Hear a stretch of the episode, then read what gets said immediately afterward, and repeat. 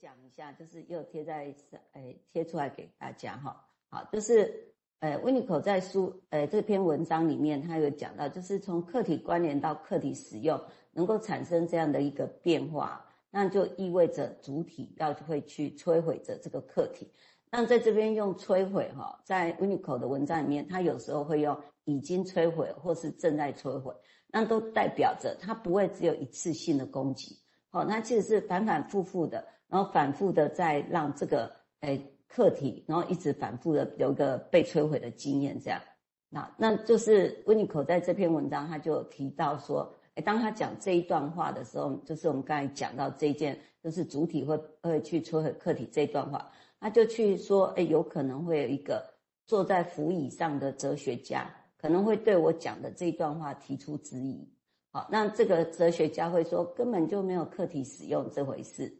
然后，事实上，假如客体真的有一个外在，那么客体早就已经被主主体摧毁了，那么不太可能再存在啊。好，那所以就是他自己举了一个反证，就是觉得说会有个哲哲学家去否认，他说：哎，当你觉得外外在客体被主体摧毁了，那么外在客体这个东西早就不存在了，怎么还可以后面还有这个客体使用这件事情？那接着温尼口他就讲说。但是，假如我们让这个哲学家可以从他的那个手扶椅走出来，然后跟他的病人一起坐在地板上的时候，哎，这个意思就是跟他病人可以一起去体验，哎，在那个分析的过程，哈，那他就会发现说有一个中间位置存在。那这个中间位置其实出现在主体关联客体，就是客客体的关联阶段之后。然后接下来就来到了一个主体摧毁客体，好，所以这时候我们就发现说，还没有到使用客体哦，它就要先有一个机会是主体要让客体变成一个外在客体，然后来摧毁这个客体的阶段。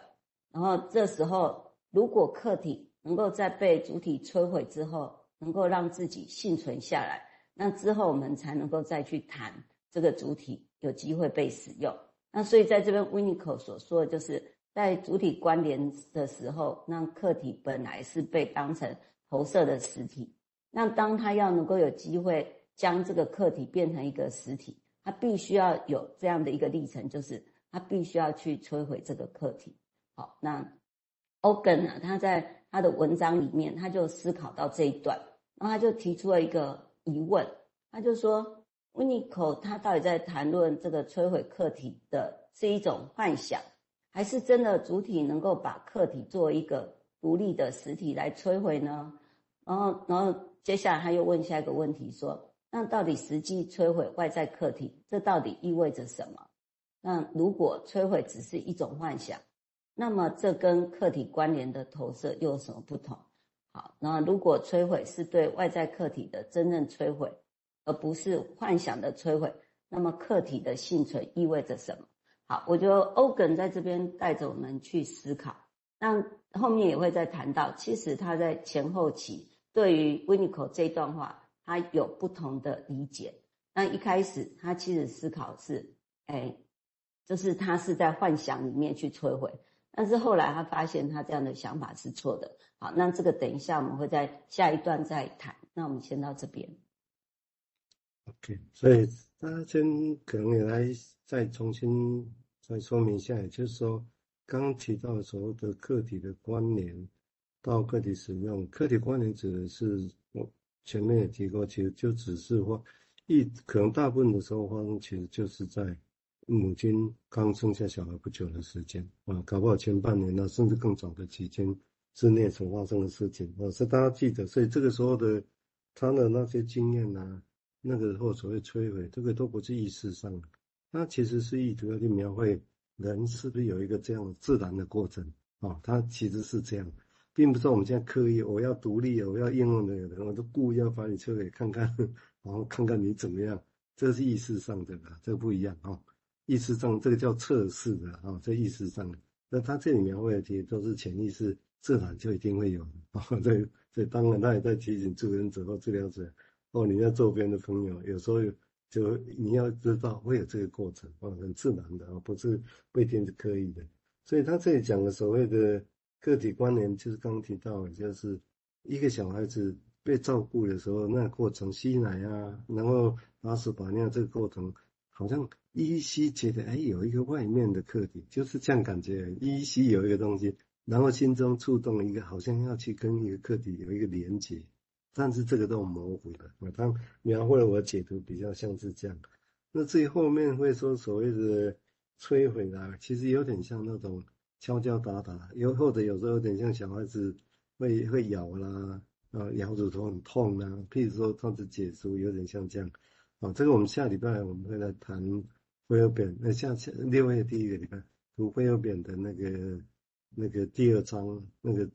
这辉尔贝恩的人格的新的病理学，他会对这一段。口腔期会更细的描述，还蛮有趣的哦，也许可以作为这里的一个补充了哈。那所以这种敲敲打打、吹吹回回，那是不是是不是想象上的，或者实质上也有可能有一些动作也有啊？比如说这咬乳头很痛啊，但是小孩子哪会知道那是咬乳头？他是很自然很饿就啃啊，对不对？就是这种状况啊。但是那个会不会带来破坏力？会啊，对不对？然后母亲很难忍受，或者只有小孩子怎么这样？哦，或者将有很多事情忙，所以这种人就会变成一个难题。那在这个难题之下，当然就会那种摧毁性就会真的发生。哦，他意思指的是这个，这个很自然这样的一个过程。哦，那至于会哪些事情会带来摧毁，应该在还很多。假如是妈妈考，嗯，就是不停。哦啊，你一定要你抱着。哦啊，你你你很累的时候，他哎，他也不知道为什么知道你很累，但是一定要你抱上。你回点你在累的时候。他才会这么吵，你会觉得很奇怪，对不对？但是这种东西我们怎么去说明呢？你怎么去解释呢？OK，我对维尼口来讲，也许这个就某种程度好像一个潜在的破坏力在那里，也的确会带来破坏力啊，对不对？如果母亲那时候受不了哦，那崩溃，对不对？破坏力就真的造成了。哦，我想他一直要去描绘这些临床上很枝枝节节的把屎把尿那个过程的那个难题啊。好，我们接下来请十位再进一步谈，谢谢。哎，那我哎，另外找了 Winnicott 另外一篇文章，那事实上是从有有一个就是 Winnicott 科特的那个语言哈的这个词，就是 Winnicott 的那个词典里面去找到的一个例子啦。就是 Winnicott 他在一九六五年有举例说明瓷器的摧毁性行动跟摧毁性幻想之间的差异，那他就举例说。哎，如果有一个反社会的一个哎狂热分子，然后他进入了那个美术馆，然后他就猛砸一幅有一个哎绘画大师的一幅画，那这样的行为并不是因为他热爱这个画作而激发出来，那事实上这这反而跟有一个热爱艺术家一样的那个摧毁性就会不一样。如果有一个热爱艺艺术的那个哎狂热者啦。那他可能就会把这一幅画，也许偷走或者是带走，然后就把它保存下来，然后他会充分的使用它，然后在他的无意识幻想里面一次又一次的不断的摧毁它。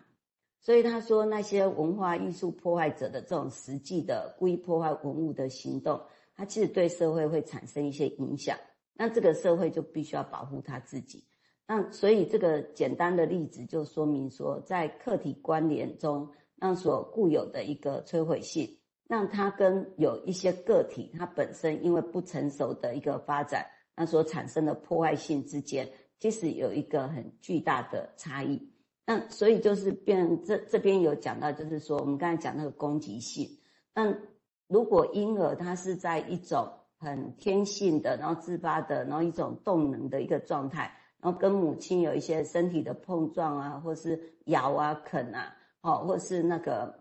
那个，诶，或者是甚至在子子宫里面的那个踢呀，那这些如果他都只是把它当成一个婴儿一个活力的表现，那这个婴儿他是被完全的接纳啊。那，如果对应到我们的病人，有时候当他在对我们的做一些攻击的时候，如果我们能够把他理解着，诶，他在测试我们是不是还是一个活着的活生生的人。好，那这样的一个涵容的能力呀。哎，在不断的摧毁过程，如果我们不是用一种敌意的，就是攻击回去，而能够把这个东西去接住，然后幸存下来，那这样是一个很可贵的过程。好，所以我对 w i n c o 来说啊，就是人类存在，好，其实都有一个健康的摧毁性。但是也另外有一种病理性的摧毁，就是我们刚才讲那个很破坏性的。